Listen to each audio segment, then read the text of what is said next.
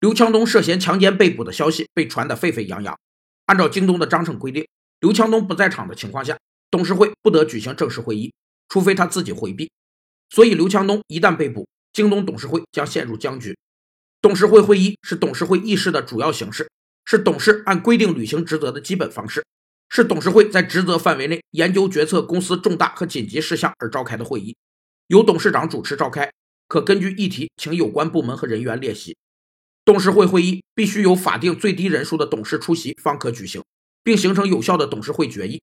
我国公司法明确规定，股份有限公司董事会会议的法定人数应由半数以上的董事出席方可举行，而有限责任公司董事会会议的法定人数由公司章程确定。公司董事会通常有八至十二名董事，如果人数较少，可能导致董事会在思维和专业方面缺乏多样性。而京东董事会只有三名独立董事。刘强东以及腾讯总裁刘炽平五人。